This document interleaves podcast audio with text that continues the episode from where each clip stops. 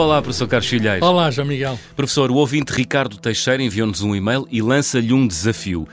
Apresentar a história do universo de uma forma breve no episódio do Ciência Pop. Obrigado, Ricardo. Uh, professor, vai ter de correr muito. Aceita o desafio? Sim, sim, eu gosto de desafios e é um prazer ainda maior quando é um desafio de um ouvinte. Muito bem, vamos a isso?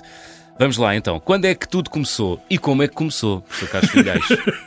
Bem, nós, eh, tanto quanto sabemos, o universo uh, teve um início uhum. uh, e o início foi há cerca de 13,8 mil milhões de anos, portanto, num redondo de 14 mil milhões de anos. Um, ehm, nós, um, não, não, faz sentido a pergunta, uh, então e antes? Isso. Um, ehm, nós não sabemos nada sobre antes.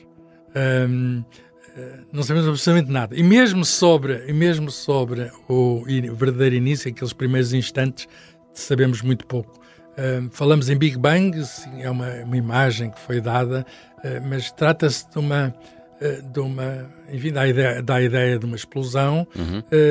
mas nós não podemos pensar que se trata de um que o universo era muito pequenino e começou a aumentar, a aumentar. O universo provavelmente é infinito, não temos a certeza, mas Uh, isso é infinito, sempre o foi. Portanto, o universo se, uh, nasceu, uh, digamos, de uma concentração enorme de energia que era em todo o lado e essa concentração começa a diminuir, de modo que começa, quando falamos em expansão, significa que há menos energia, digamos, no, numa certa quantidade de espaço. E, portanto, é um, um processo que dura até os dias de hoje, de contínuo arrefecimento e dispersão de energia. É isso que é a expansão do universo. Sobre o início não sabemos quase nada. Sabemos que devia haver só energia, havia apenas na altura, se temos energia a força, havia apenas uma força, a tal força unificada. Eh, as forças começaram-se a separar, falamos de acordar das forças. A primeira a acordar foi a gravidade.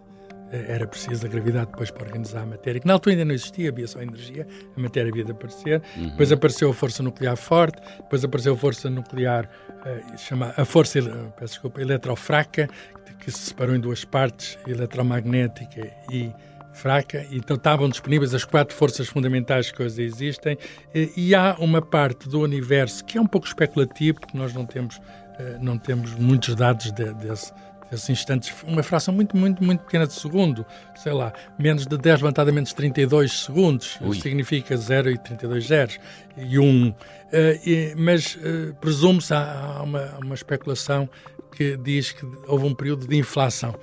Não tem a ver com a inflação, antes de alguma tem a ver porque inflação significa um, um aumento. Um aumento enorme. Hum. E, portanto, houve, digamos, uma expansão extremamente rápida, mais rápida do que é hoje.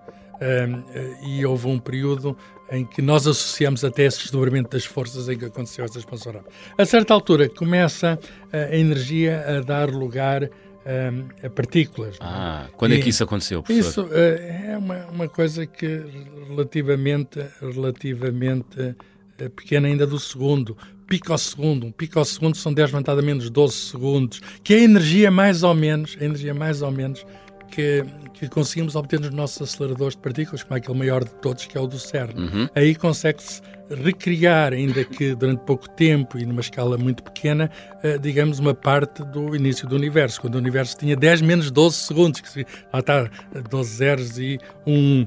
E nessa altura aparecem as primeiras partículas que são quarks que haviam depois de juntar-se para fazer protões e neutrões e também eletrões e portanto vivia-se uh, uma sopa porque o, o universo nasce com, com, grande concentração de energia e quando nascem as partículas são partículas que andam ali numa grande confusão chamamos até a esse caldo primitivo chamamos sopa palavra é engraçada sopa de quarks e gluões. O que são os gluões?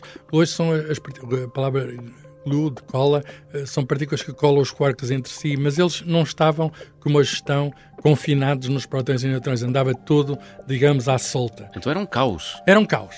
No princípio era o caos, disse muito bem. No princípio era o caos. Aparecem primeiro as forças, depois as partículas, e as partículas aparecem numa grande desordem. Uhum. E toda a história do universo, a partir daí, à medida que arrefece e se expande, uh, uh, há uma, há uma, vamos chamar, organização. Portanto, o caos passa a dar lugar à ordem. Okay. E estas partículas, os quarks, vão se juntar para formar prótons e neutrões eh, entre, sei lá, eh, um microsegundo, 10 levantado a menos 6 segundos, e o centésimo de segundo. É o tempo em que se começam a formar prótons e neutrões. Os prótons e neutrões são formados por três quarks. E, e, e a história de auto-organização do universo não vai ficar por aqui, porque a certa altura já temos prótons e neutrões, e claro, também os elétrons todos vadios, à solta, e havia neutrinos, portanto as partículas uh, estavam lá, uh, mas não estavam ainda aos átomos. Uh, mas antes de haver átomos tem de haver núcleos atómicos, e então os primeiros a serem formados são núcleos atómicos. Nós, nós, temos, nós temos, digamos, um, um, um a formação, estão formados os prótons e os neutrões e é preciso formar os núcleos atómicos. Uhum. Os núcleos atómicos uh, é num tempo entre o centésimo de segundo e os três minutos. É, é, o tempo de formação dos primeiros núcleos atómicos. E os primeiros núcleos atómicos são hidrogênio, uh, que é só um próton, uh, hélio, dois protões e dois neutrões, e depois há também isótopos uhum. e restinhos, quase nada de lítio, brílio, quase nada. Portanto, são os núcleos uh, dos, dos, elementos químicos mais leves, são os únicos que são formados nesses primeiros três minutos do Big Bang. Coisa curiosa, há um livro de um prémio Nobel da Vida, Steven Weinberg, que intitula-se Os Primeiros Três Minutos. Ele dedica quase 200 páginas a descrever três minutos. Eh, e depois temos então os núcleos atómicos e, e, e o universo continua a arrefecer e expandir-se e há um tempo em que se formam os primeiros átomos. Eh, o que, são, o que é a formação dos átomos? É juntar-nos os elétrons que andavam para aí numa grande desordem, juntam-se aos núcleos, formando aqueles agregados que são, que são neutros e que são alguns deles são estáveis. E isso deu-se quando? Isso deu-se num, num, houve um, um, momento do universo em que se formam os átomos de hidrogênio e hélio e que é uma coisa uh, absolutamente uh, extraordinária porque se dá ao mesmo tempo no universo todo. E, e, e, isso foi quando o universo tinha cerca de 380 mil anos. 380 mil anos. E, e, e esse nós conseguimos de algum modo ter provas disso, é uma das grandes provas desta descrição do Big Bang, uhum. é que nessa altura uh, a luz passou a espalhar-se porque os átomos não podem emitir e recolher qualquer luz. Portanto, a, a, luz que ali havia, havia muitas colisões, aquela desordem, e a certa altura os átomos só podem uh, uh, acolher certa luz, que tem níveis quânticos, o que significa que a luz se espalhou. Por outras palavras, o universo tornou-se transparente. E tornando-se transparente, a radiação que se espalhou na altura chega até aos dias de hoje espalhou-se uma grande, que chega aos nossos dias sob a forma de microondas e foi já observada com muito cuidadosamente, com, com satélites de, de que têm detectores de microondas e é igual com pequenas, digamos, descontinuidades, com pequenas irregularidades, mas é igual por todo lado. Portanto, estamos de algum modo a fotografar o universo quando ele era bebê e Uau. temos essa marca muito forte do universo. Então, uhum. temos agora os átomos e os átomos vão, vão se juntar, vão, vão, vão vão formar agregados de átomos e a certa altura os átomos mais leves, o hidrogênio, formam nuvens e vão dar lugar a estrelas. Estrelas. Estrelas. Muito bem. Quando é que aparecem as estrelas? Uh, as estrelas é, é, é curiosa a pergunta porque nós estamos hoje com observações do James Webb que vão, digamos, o mais longe possível, observar as primeiras estrelas quanto mais longe, devido à expansão, hum, as, estrelas mais antigas estão mais longe. E, e temos notícias recentes, ainda deste ano, há pouco tempo, sobre, e estamos, eh, sobre as estrelas, as meias estrelas, e estamos a, a, ver que elas são mais antigas do que nós julgamos. As meias estrelas devem ter à volta de 200 milhões de anos. O, o, que pode-se pensar, bem, o universo já tinha alguma idade, com 200 milhões de anos. Bem, não é nada comparado com os 14 mil milhões de anos. 14 mil milhões, mil. com 200, 200 milhões, e portanto não, não é praticamente praticamente nada, mas hoje estamos em condições de perceber melhor o que foram essas primeiras estrelas, porque temos novos instrumentos, uhum. como esse James Webb. E, portanto, as estrelas formam galáxias, eh, formam através da condensação. A força da gravidade é responsável por juntar os núcleos, a certa altura entram em ação as forças nucleares fortes e começa a haver fusão, e é nas estrelas que se vão formar os núcleos mais pesados, como por exemplo o carbono, o oxigênio, os núcleos que, que nós encontramos aqui e hum. noutros sítios do cosmos. E o Sol, professor? Bem, o Sol é uma estrela também, não, com certeza, mas não é das mais antigas. É, nós até chamamos uh, uma estrela de segunda geração. Uh, o Sol tem cerca de 4,5 mil milhões de anos, portanto, se o universo tem 14 mil milhões uh, é, tem menos do que metade da idade do universo.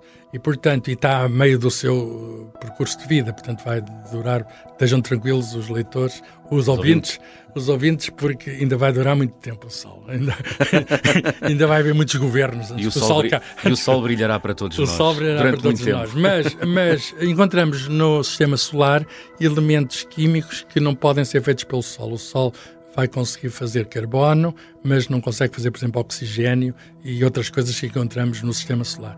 E isso significa que houve outra estrela anterior, uhum. maior que o Sol em massa, que cozinhou, porque estes elementos mais pesados cozinham-se interior das estrelas e explodiu, chamamos essas explosões de supernovas, e de algum modo uh, uh, o Sol é feito de material reciclado. Portanto, é uma estrela que se acende a partir de material de uma outra estrela anterior. Houve mais do que tempo antes do Sol se formar para ter havido outra estrela, porque essa estrela mais pesada tem um, meio de, tem um tempo de vida mais rápido. Quanto mais pesada é a estrela, menos tempo dura. É um pouco, eh, enfim, como as pessoas que não têm cuidado com o seu peso é, é um risco de saúde. Portanto, as estrelas mais leves duram, as estrelas mais leves duram mais Vão tempo. mais longe na vida.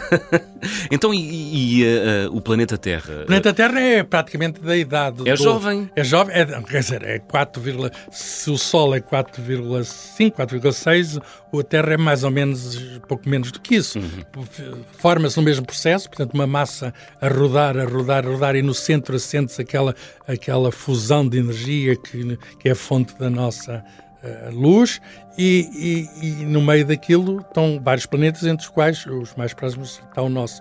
E, portanto, tem pouco menos do que a idade. Do... Mas é praticamente, podemos dizer que é da idade do Sol. Praticamente é um bocadinho menos, uhum. até ficar consolidado da idade do Sol. Uhum. E depois o... Eu dizia que era jovem por comparação com a idade do, do universo. universo com claro. certeza, com certeza. E, e, nós é que somos jovens aqui neste planeta. a, a Terra, a Terra. Um, enfim, depois é o sítio onde se vai desenvolver a vida. E nós conhecemos restos de vida aqui de mais ou menos 3,5 mil milhões de anos. E, portanto, eh, é difícil também identificar, é um dos grandes mistérios da ciência, quando é que foram as primeiras formas de vida, só conhecemos vida aqui na Terra, eh, mas depois há acontecimentos muito interessantes relacionados com a vida que se dão, por exemplo, quando o, o, há cerca de 2,5 mil milhões de anos, agora andando para trás no tempo, Uh, e não da frente. a certa altura dá mais jeito de começar de cá do que de começar do início. Né? Se quiserem começar do início é descontar aos 14 mil milhões. Uh, há um acontecimento que é, existem certas ciano, certos micro-organismos, chamadas cianobactérias, que conseguem emitir oxigênio. E são essas Uh, bactérias que vão uh, fazer com que a nossa atmosfera uh, tenha oxigênio, porque a atmosfera primitiva é uma atmosfera venenosa, muito difícil para a vida. Então aparece o oxigênio nessa altura e vai permitir depois o usamento de muitas formas de vida, primeiro, sei lá, plantas, animais, etc. E temos os períodos geológicos, o, paleozoico, o mesozoico, o cenozoico, sei lá, entre o mesozoico e o cenozoico é aquele período em que morrem os dinossauros devido a uma colisão cósmica, foi há, há cerca de 65 uh, eh, milhões de anos. E, portanto, um, o homem, por fim, chegamos, estamos a, vamos abreviar esta história. Uhum. O homem moderno, há hominídeos, que chega a 5, 6 milhões de anos atrás. E, portanto, é, é, é, é, quase nada nos 14 mil milhões de anos. Mas o Homo sapiens, somos nós, a nossa espécie, só há uma espécie. Houve tempos em que coexistiram outras espécies, por exemplo, o Homo neanderthalis coexistiu com o Homo sapiens, mas desapareceu essa espécie, esse homem primitivo. Hoje é só Homo sapiens, eh, nasceu em África há cerca de 300 mil anos. E hoje estamos cá, nós, neste universo que demorou este tempo todo a formar-se e nós somos a peça do universo que consegue, eh, de algum modo, compreender esta história e, e temos um futuro à nossa frente. E contá-la em 15 minutos. Desafio ultrapassado. o tempo estava contra nós. Bom, espero uh, ter. Uh, respondido o professor Carlos ao desafio lançado pelo Ricardo Teixeira, contar a história do universo em 15 minutos? Penso que sim. Claro ficou, que muito, sim. ficou muito por dizer, não é? Fica sempre, mas uh, enfim. Mas o universo vai continuar a expandir uh, e, e, e, é limitado para trás, teve o início, mas tanto quanto sabemos hoje não terá fim. Fica esta consolação para o final o universo para a frente será eterno. Será... Claro, mas arrefecendo sempre, arrefecendo sempre. Mudando, muda, muda, vai mudar ou não, professor? Há sempre transformações. Hum. O nosso Sol, a certa altura, chega ao fim do seu tempo de vida, não tem mais combustível nuclear. O mesmo se passa com outras estrelas, mas, digamos, transforma-se numa outra estrela, uma anã branca, uhum. etc. Mas, e nós não teremos aqui a mesma energia que temos hoje. Mas falta muito tempo até ao fim do Sol, 5 mil milhões, só daqui a 5 mil milhões de anos. Portanto, não estejam preocupados. mas há, há, cientistas a estudar ou a perspectivar o futuro futuro sim, do sim. universo? Sim, sim, é uma das coisas que interessa a todos e, portanto, os cientistas são intérpretes desta ansiedade humana a conhecer o nosso futuro. Uma, uma das razões por que se faz ciência é porque nos interrogamos sobre o futuro e, portanto, a longo prazo, a longo prazo, o universo terão estrelas mais apagadas, uh, estarão mais distantes entre elas, uhum. por causa da expansão do universo. A expansão do universo significa criação de espaço vazio entre, os, entre digamos, as estrelas. E esse processo continua, agora até sabemos, de uma maneira acelerada. E, e, este parece ser um processo sem retorno, que significa imensidão, imensidão e os, os artes cada vez mais distantes uns dos outros e cada vez mais frios. Bom, e antes de terminar, ainda temos o nosso quiz. Para quem nos ouve no Spotify usando uh, o telemóvel, a pergunta que lançamos aos ouvintes é a seguinte: qual é a idade aproximada do universo? 14 mil milhões de anos, 14 milhões de anos ou 5 mil milhões de anos? Sou Carlos Filhais. Até para a semana. Até para a semana. Espero que o universo continue a existir. Não é? se acabar, dizer. Hum, bem, se acabar é uma pena por causa de não haver programa.